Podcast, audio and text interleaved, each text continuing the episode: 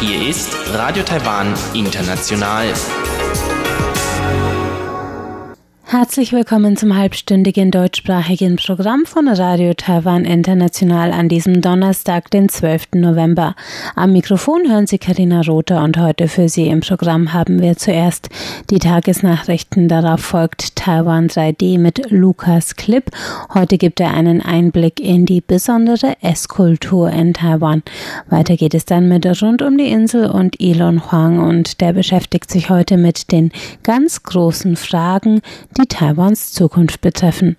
Mehr dazu nach den Tagesnachrichten.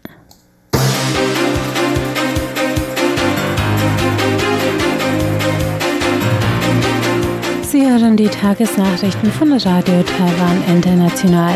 Die wichtigsten Schlagzeilen. Erster Taiwan-US-Wirtschaftsdialog für 20. November angekündigt.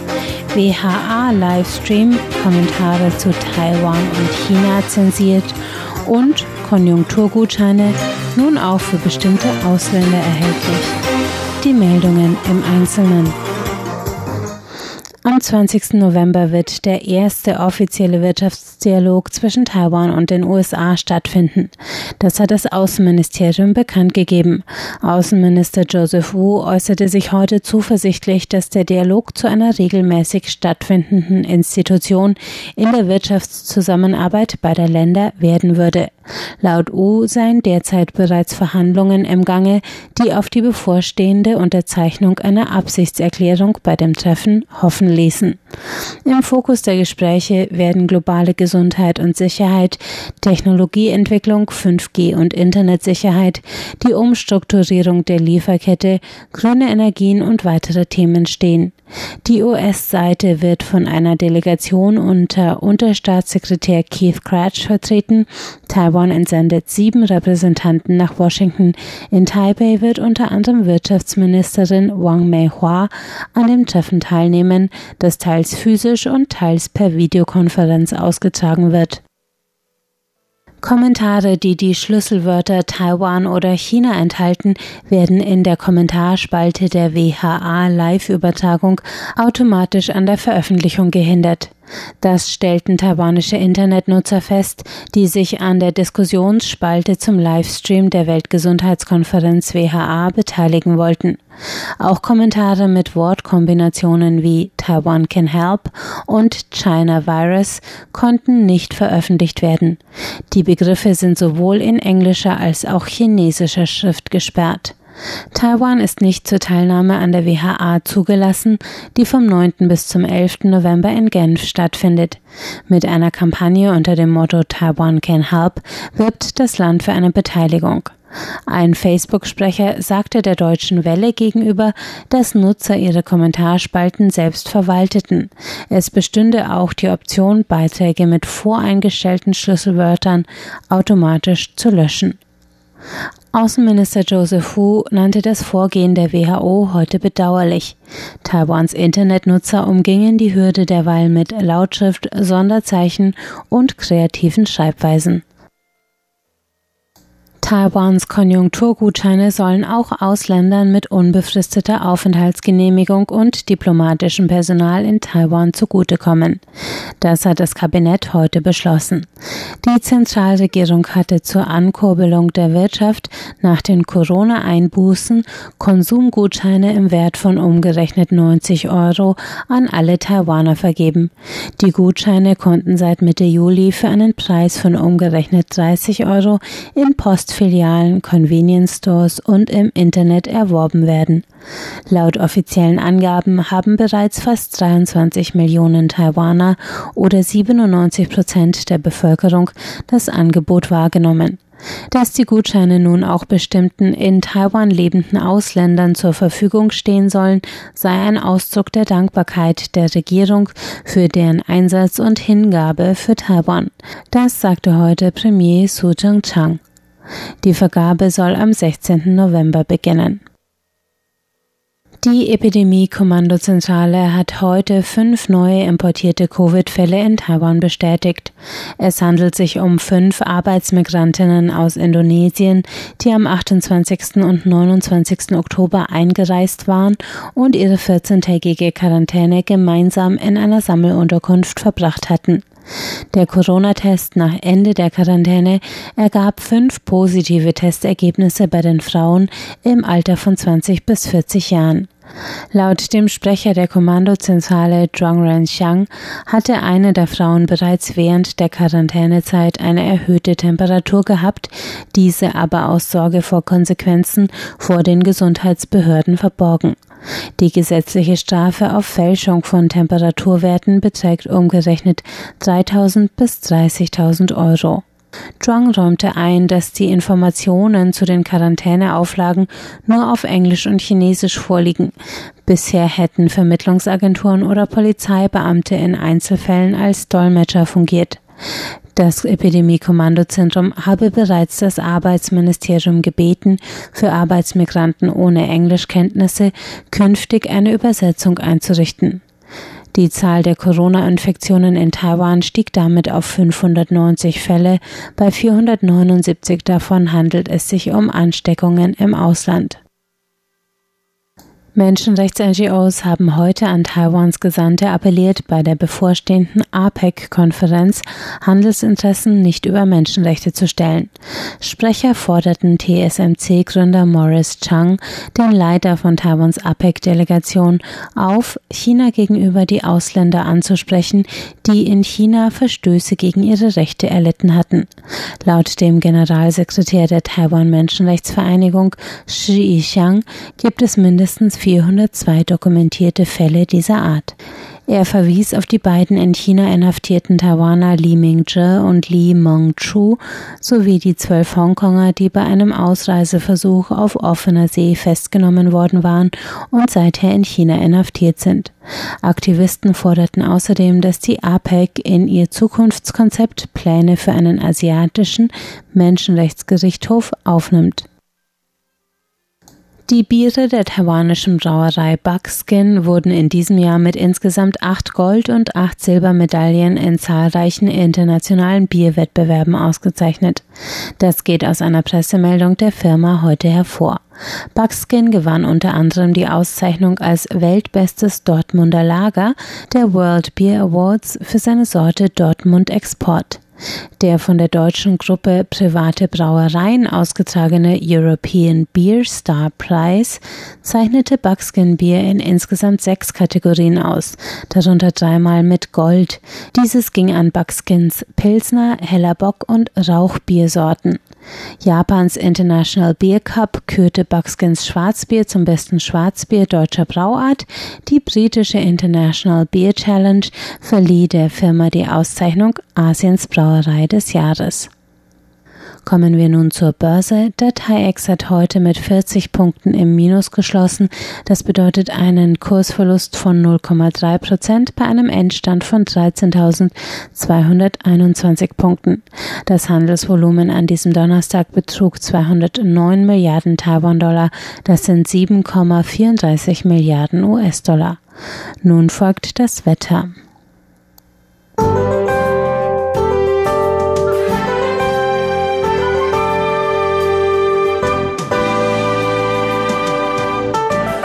Wetter an diesem Donnerstag war beeinflusst vom Taifun Famco, der derzeit in westlicher Richtung durch die Philippinen zieht.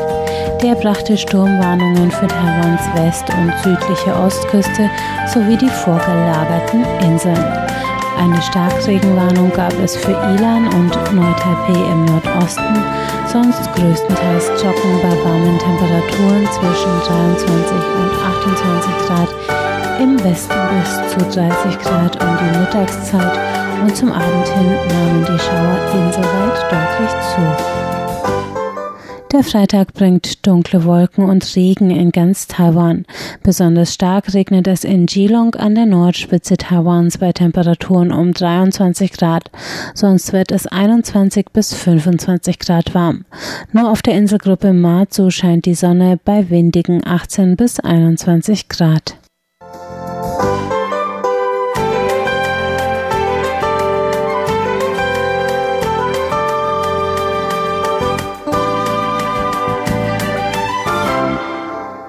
Weiter geht's mit Taiwan 3D und Lukas Clip, der uns heute durch die Besonderheiten der taiwanischen Küche führt und die Speisen empfiehlt, die Besucher in Taiwan auf jeden Fall probieren sollten und solche, von denen sie sich am besten fernhalten.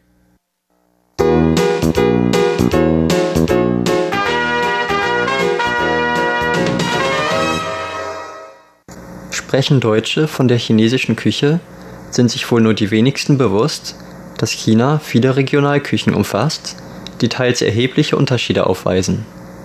Die Bewohner der Provinz Sichuan, die gern scharf und würzig essen, würden es wohl gar nicht gutheißen, wenn man ihre Gerichte mit den eher süß-sauren Mahlzeiten Shanghais gleichsetzen würde. Aber Deutschland und China trennen viele tausend Kilometer. Sofern man nicht zufällig Sinologiestudent ist, vergisst man als deutscher Bürger deshalb gern mal, dass China eine mehr als doppelt so große Landfläche wie ganz Europa umfasst. Da dürfte es nicht verwundern, dass die kulinarischen Spezialitäten Chinas sich teils genauso ähneln wie die deutsche Currywurst und die französische Schneckensuppe. Auch taiwanisches Essen wird in Deutschland gern mal mit chinesischem in einen Topf geworfen.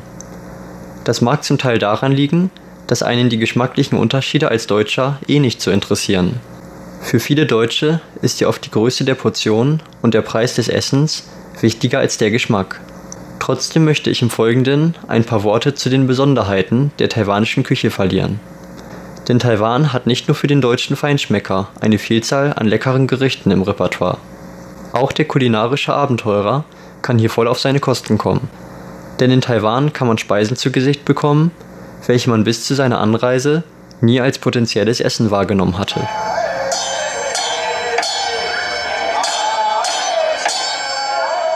Taiwan ist ein Land, das viele verschiedene Kulturen in sich vereint.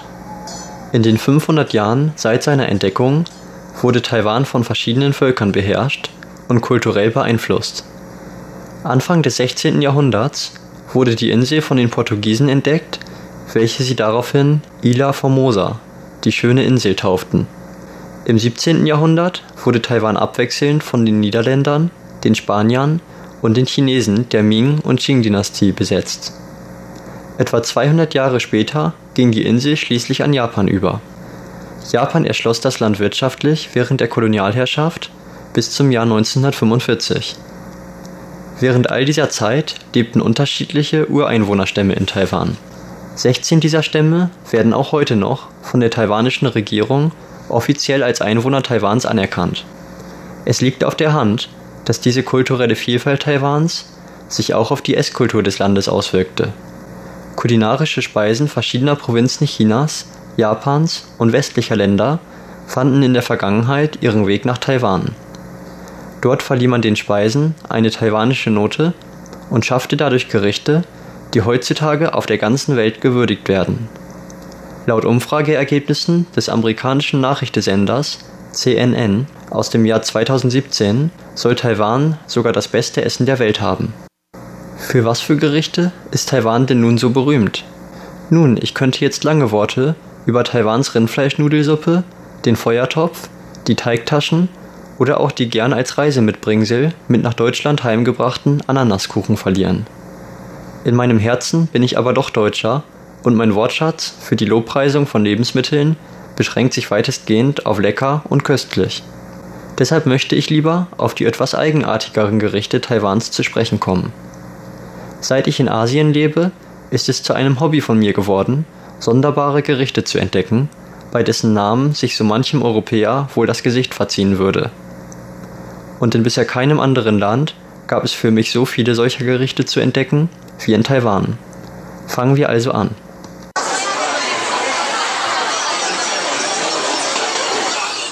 Das wohl bekannteste seltsame Gericht, das Taiwan-Interessierten ein Begriff sein dürfte, ist der stinkende Tofu. Und das ist keine Eigenbezeichnung von mir. Auch in Taiwan ist man sehr ehrlich mit der Bezeichnung dieses Gerichts. Es handelt sich hierbei um fermentierten und marinierten Tofu, der sich wie sein Name schon sagt, durch seinen intensiven Geruch auszeichnet.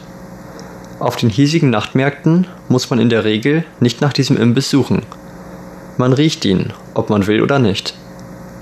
Mich erinnert der Geruch ein wenig an überreifen Harzer Käse, bloß noch stechender. Manche Menschen meinen, dass stinkender Tofu besser schmecke, je intensiver sein Geruch sei. Ich kann das nicht so beurteilen. Mir persönlich schmeckt herkömmlicher Tofu besser, obwohl stinkender Tofu nicht so übel schmeckt, wie er riecht und die gegrillte Version durchaus ein Versuch wert ist. Obwohl stinkender Tofu nicht so übel schmeckt, wie er riecht und die gegrillte Version durchaus einen Versuch wert ist. Bei mir im Wohnheim gibt es trotzdem ein stilles Einverständnis zwischen den Bewohnern, dass kein stinkender Tofu ins Haus kommt. Denn der Geruch hängt auch nach erfolgreichem Verzehr der Speise für einige Zeit in der Luft und das will man seinen Mitbewohnern dann doch nicht antun.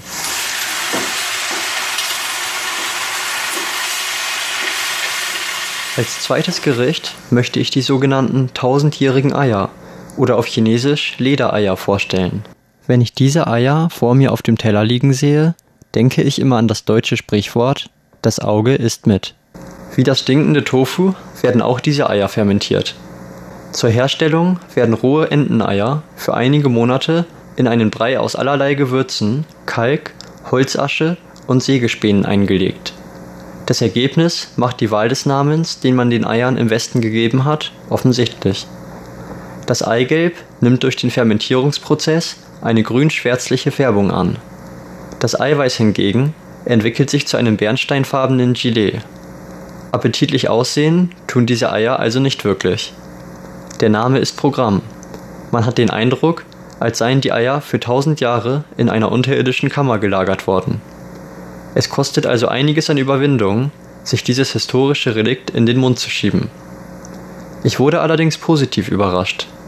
Zwar gab mir die gelatinöse Konsistenz nicht das Gefühl, gerade ein Ei zu essen, der Geschmack war allerdings weit nicht so kurios wie befürchtet. Es schmeckte praktisch wie ein normales Ei, auf das man ein wenig zu viel Salz geschüttet hat.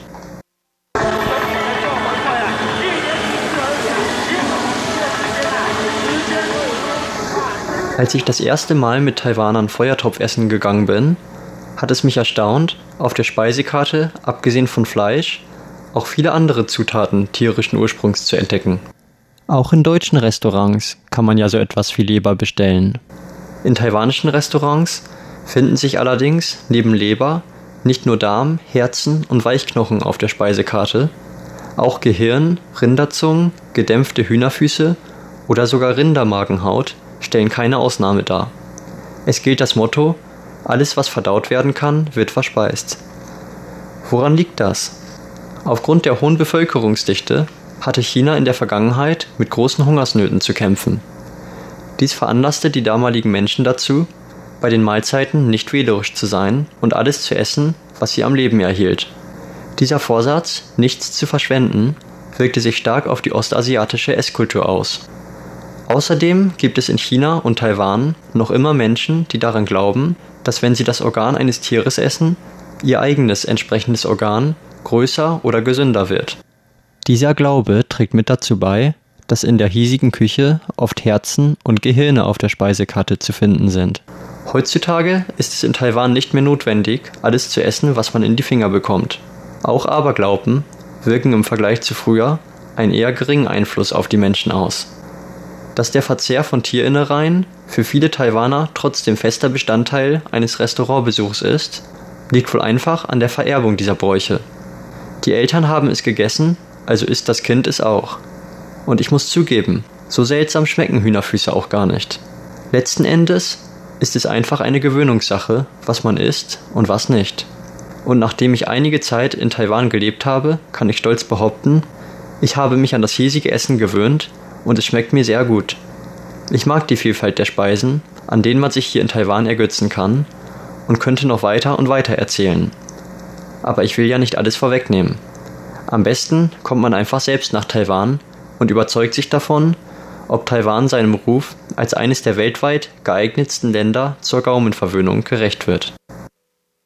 Das war Lukas Clip mit Taiwan 3D über Taiwans Esskultur. Weiter geht es hier nach einem kurzen Zwischenspiel mit Rund um die Insel und Elon Huang.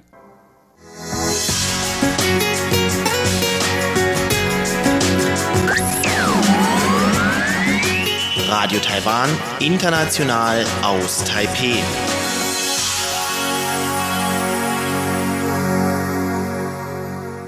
Es geht weiter mit Rund um die Insel und Elon Huang und heute zu den großen Fragen, die Taiwans Zukunft betreffen.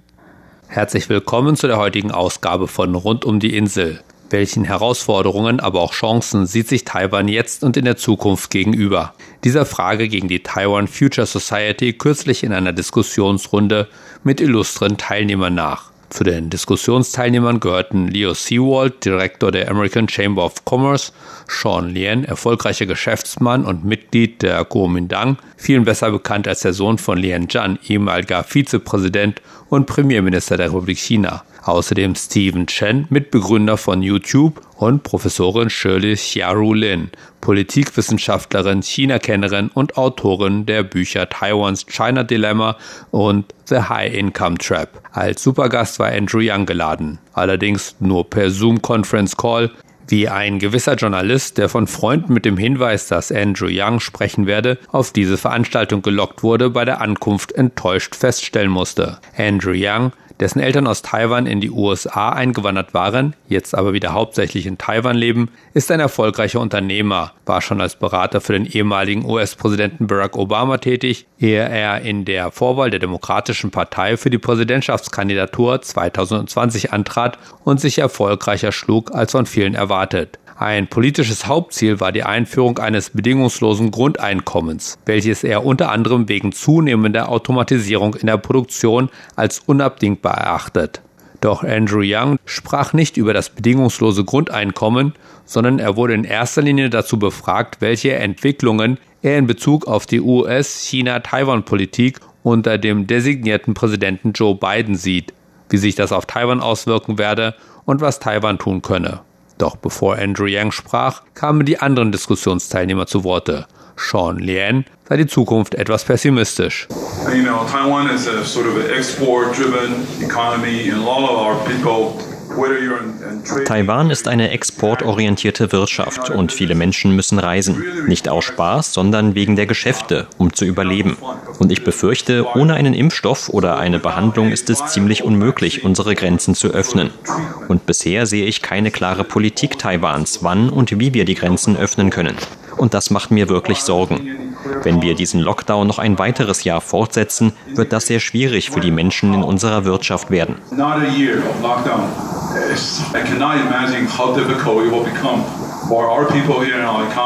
Hingegen war der AmCham-Direktor Leo Seawald eher optimistisch gestimmt und erklärte, er sehe Taiwan an einem goldenen Punkt.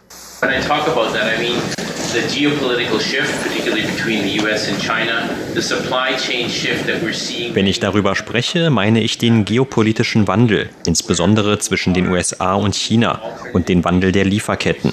Wir sehen, dass nicht nur viele unserer Mitgliedsunternehmen, sondern auch viele andere Länder nach anderen Möglichkeiten suchen, ihre Produkte zu produzieren oder zu sourcen, anstatt nur in China, wie das seit vielen Jahren der Fall war. Aber auch die Tatsache, dass Taiwan so gut mit der Covid-19-Pandemie umgegangen ist, hat Taiwan in den Vordergrund gerückt. Und diese Anerkennung Taiwans gibt uns die Möglichkeit, die wir hoffentlich nutzen, um Taiwan weiterzuentwickeln. Wir sehen jetzt so viele einflussreiche und fähige Leute, die vor Covid-19 nach Taiwan geflüchtet sind. Je eher und öfter wir diese Menschen zusammenbringen, um über die Probleme und Vorteile zu sprechen, die Taiwan als ein Ort für Geschäfte hat, desto besser wird Taiwan sein.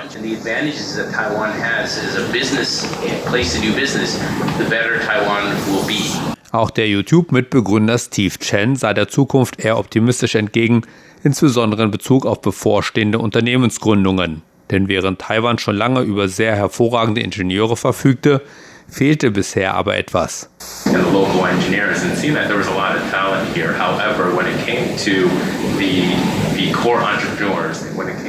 Doch wenn es um die eigentlichen Unternehmer ging, wenn es darum ging, ein Unternehmen zu starten, fehlte irgendwas. Gleichzeitig gab es aber in Silicon Valley eine große Anzahl von taiwanisch-amerikanischen Unternehmern, die sehr erfolgreich waren. Und viele davon kommen jetzt nach Taiwan zurück, und ich denke, das ist jetzt eine großartige Möglichkeit, diese erfolgreichen Unternehmer, von denen immer mehr zurückkehren, mit den sehr guten Ingenieuren zusammenzubringen, um etwas hier zu starten. Ich denke, es gibt keine bessere und aufregendere Zeit, hier zu sein.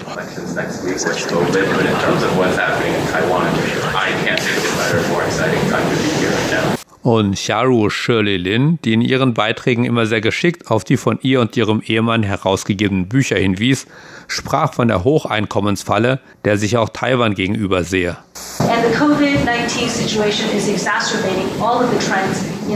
Und Covid-19 verschärft all diese Trends in Gesellschaften wie Taiwan, Japan, Südkorea, den USA, Großbritannien. Und das ist Ungleichheit, die durch Covid-19 verschlimmert wird. Ungleichheit zwischen den Ländern und Ungleichheit in den Ländern. Wir haben uns in einer Denkfabrik aus Virginia mit all den Problemen auseinandergesetzt, mit denen sich der zukünftige Präsident auseinandersetzen muss und dabei auch Taiwan betrachtet. Länder mit hohem Einkommen wie Taiwan können nicht mit Ländern konkurrieren, die ein niedriges Einkommen haben wie China, Vietnam, Kambodscha und daher verlieren wir Jobs. Andrew Young hat sehr viel darüber zu sagen. Ich stimme nicht mit allem überein, was er zu sagen hat, aber wir müssen erkennen, dass das neue Normale der Titel unserer heutigen Veranstaltung ist.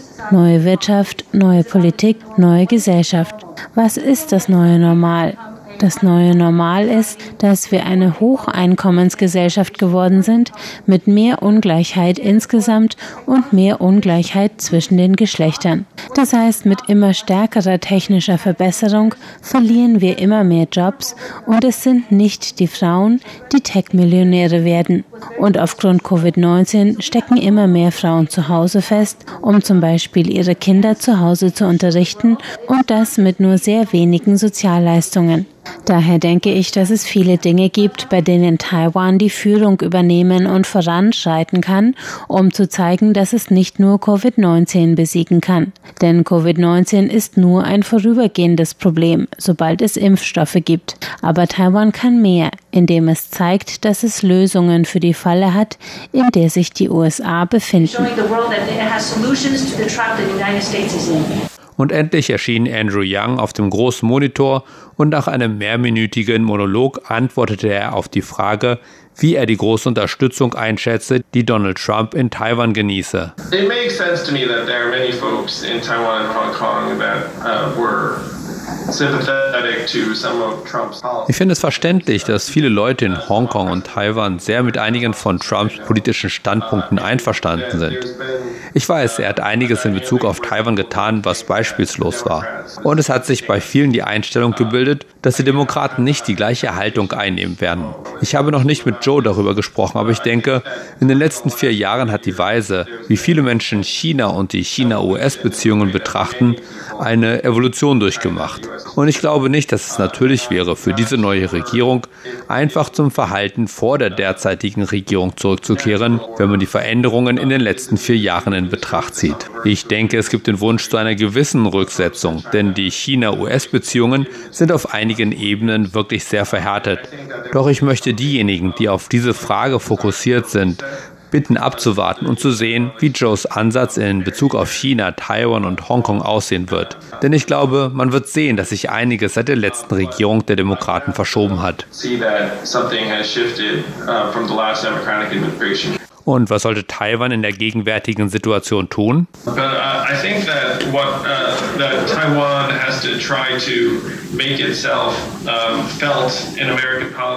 ich denke, dass Taiwan auf sich aufmerksam machen muss, egal wer die Regierung stellt. Ich glaube, dass die Demokraten im Jahr 2021 ihre Beziehung zu Taiwan und zu China reevaluieren werden. Und das ist eine Chance für Taiwan. In Bezug auf meinen Standpunkt, ich möchte das, was am besten für den Pfad von Frieden und Wohlstand für alle Beteiligten ist. Ich glaube, Sie alle haben ein Gefühl für meine enge Beziehung zu Taiwan und seinen Menschen. Und ich denke, es wäre wirklich schrecklich, wenn eine der wichtigsten demokratischen Erfolgsgeschichten in den letzten Jahrzehnten plötzlich zu Ende gehen würde. Und das geht noch über die bloßen Beziehungen zwischen den USA, Taiwan und China hinaus. Dabei geht es nämlich um die fundamentale Frage, was die USA sind und wofür sie stehen.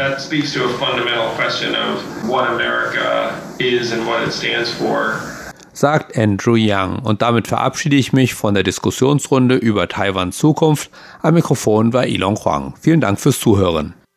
Das war's für heute vom halbstündigen deutschsprachigen Programm von Radio Taiwan International. Danke, dass Sie dabei waren. Bis zum nächsten Mal.